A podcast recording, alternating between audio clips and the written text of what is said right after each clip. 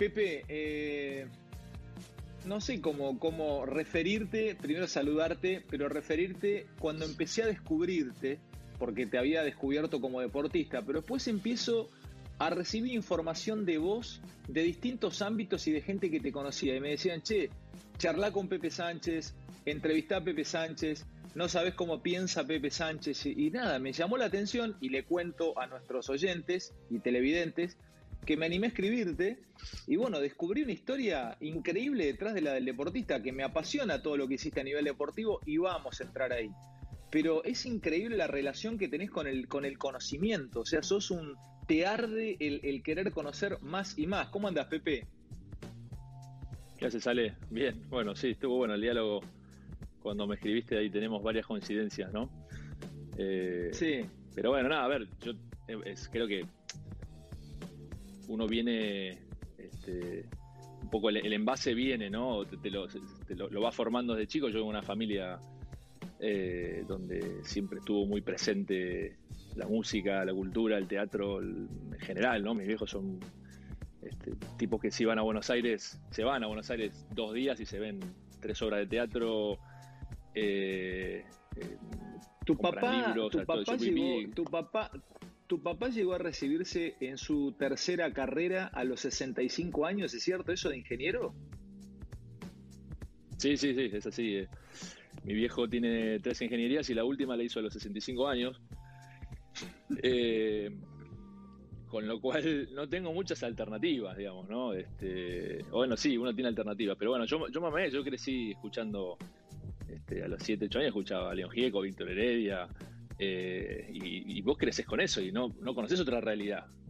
Y después, bueno, obviamente la pelota copó toda mi vida de una forma, eh, desde, que tengo conocimiento, digamos, la pelota estaba presente.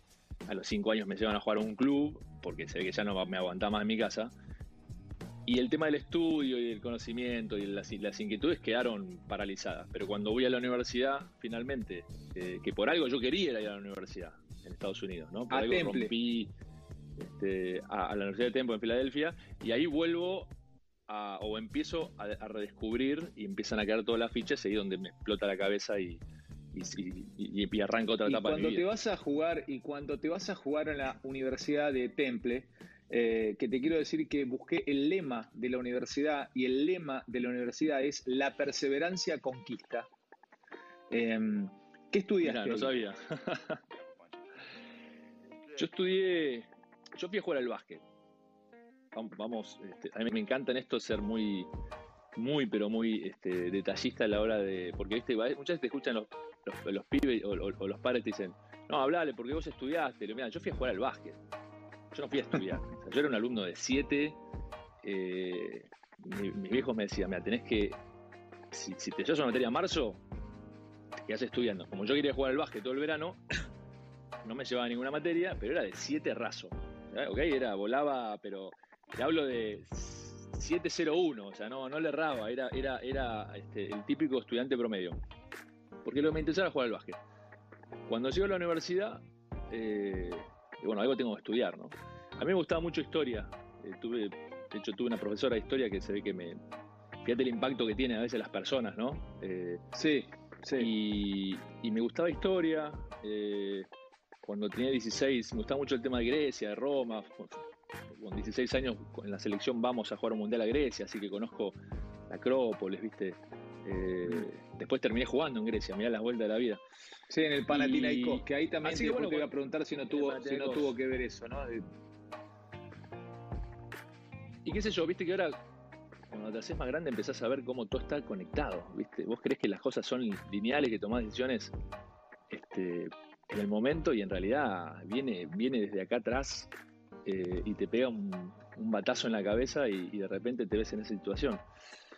Pero bueno, yo llego a la universidad y bueno, tenía que estudiar algo mm, y, decido estudiar historia porque yo decía, bueno, yo me voy a dedicar al básquet, ese era mi objetivo.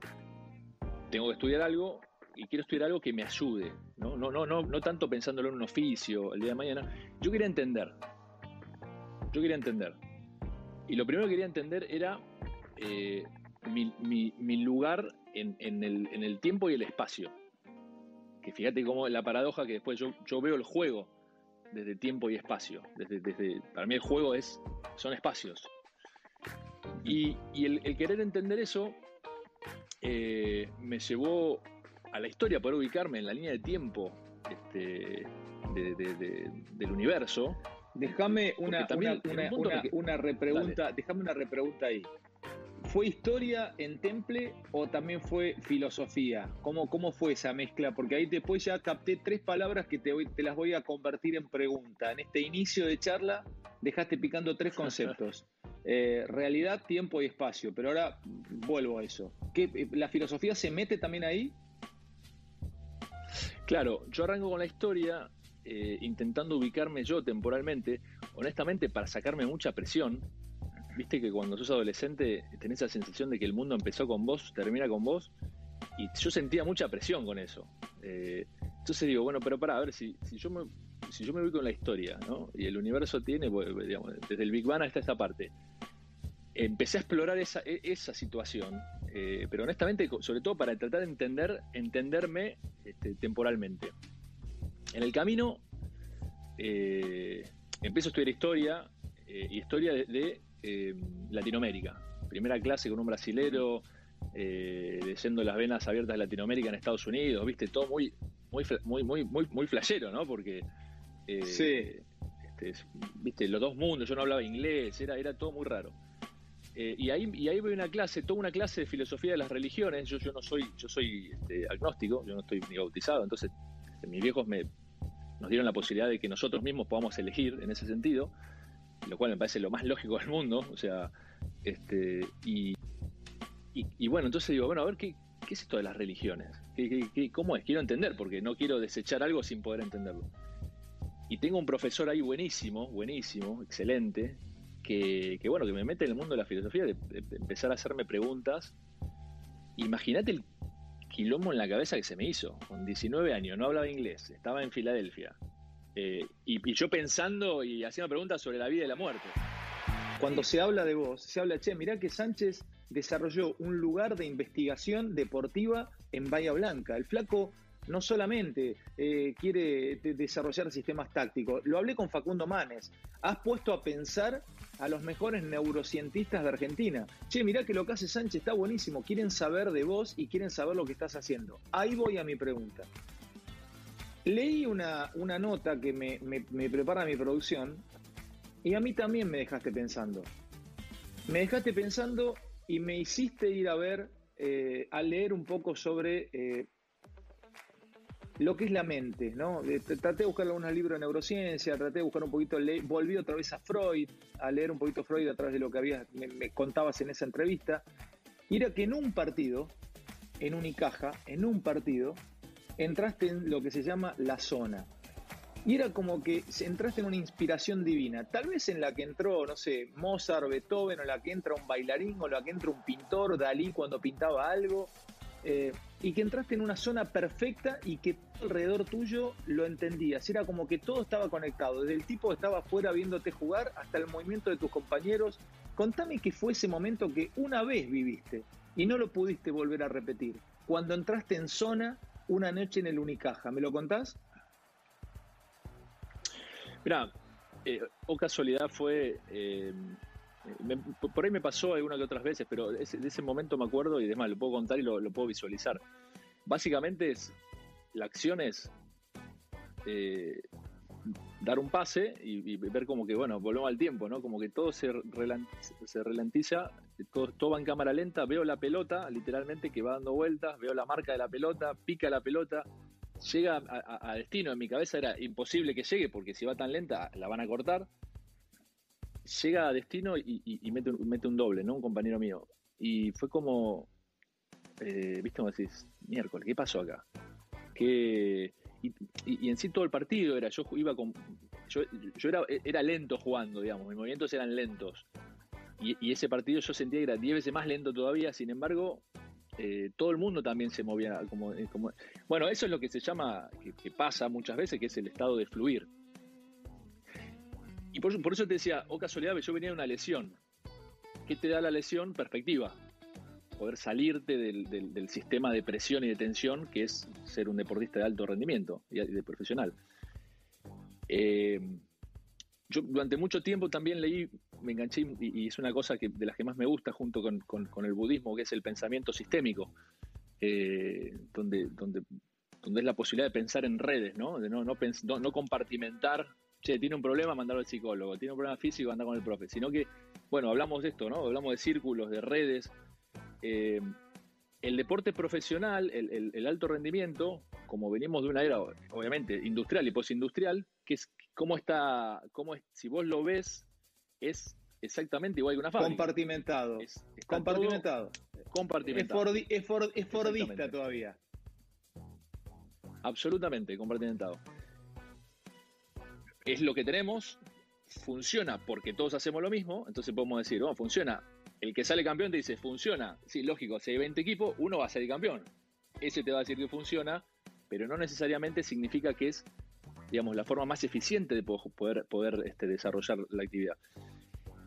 Entonces, el camino sí o sí me lleva a, poder repensar todo este sistema y, y entender de que la forma en que no solo el deportista, digo, cualquier persona puede tener la mejor expresión de sí mismo es justamente, eh, no te digo en contra, pero casi de cómo pensamos hoy el deporte.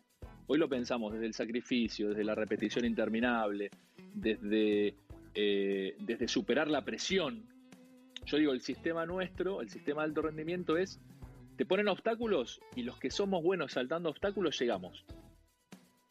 Entonces somos grandes saltadores de obstáculos. Después cuando terminas de jugar, y, digamos, y, no sabes qué hacer con tu vida, nadie se preocupa porque viene otro de atrás. Pero en realidad, los deportistas lo que somos, somos. Entonces, ¿qué te dice? ¿Qué fortaleza mental que tenés?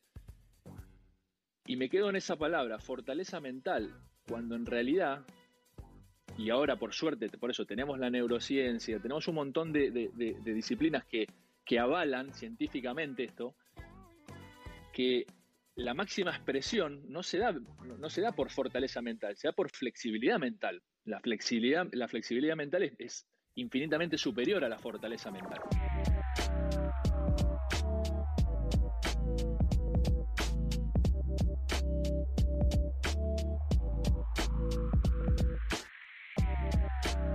Ahora estamos todos con, The Last Dance, ¿no? El último, el último baile de, Michael Jordan, ¿no? Está todo el mundo hablando de eso.